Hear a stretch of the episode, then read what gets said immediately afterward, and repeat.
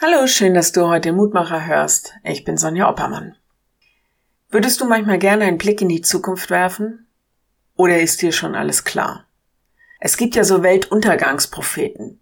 Meistens wird nicht wirklich etwas Gutes in Aussicht gestellt.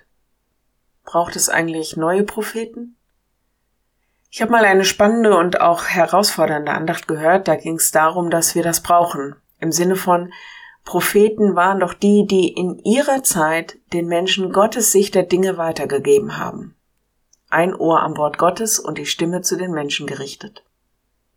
Wir haben 17 prophetische Bücher im Alten Testament, ein prophetisches im Neuen. Und die sind voll von ziemlich klaren Ansagen und auch Vorhersagen. Wenn ich darin lese, habe ich manchmal das Gefühl, boah, die sind hochaktuell.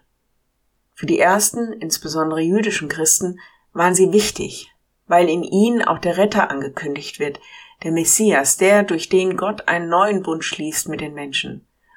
Und so haben sie das bestätigt gesehen in Jesus Christus und die Propheten waren ihnen, ja, ein Beleg dafür. Losung und Lehrtext heute. Siehe, was ich früher verkündigt habe, ist gekommen. So verkündige ich auch Neues. Ehe denn es sprost, lasse ich's euch hören. Jesaja 42, Vers 9. Und der Lehrtext. Viele Propheten und Gerechte haben sich gesehen zu sehen, was ihr seht, und haben es nicht gesehen.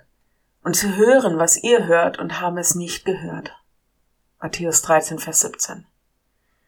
Eigentlich hat Gott alles gesagt. Wir müssen es vielleicht noch übersetzen in unsere Zeit und erst recht in unser Leben. Aber beides ist da. Ermahnung und Verheißung. Ich glaube übrigens auch, wenn Gott das Weltenende verheißt, liegt darin der Anfang, den Anfang seines Friedensreiches, des Reiches Gottes, seiner Herrschaft. Wenn du magst, dann bete doch noch mit mir. Gott, vieles ist so klar formuliert und bleibt uns manchmal doch verschlossen. Hilf uns zu verstehen, was wir für unsere Zeit brauchen.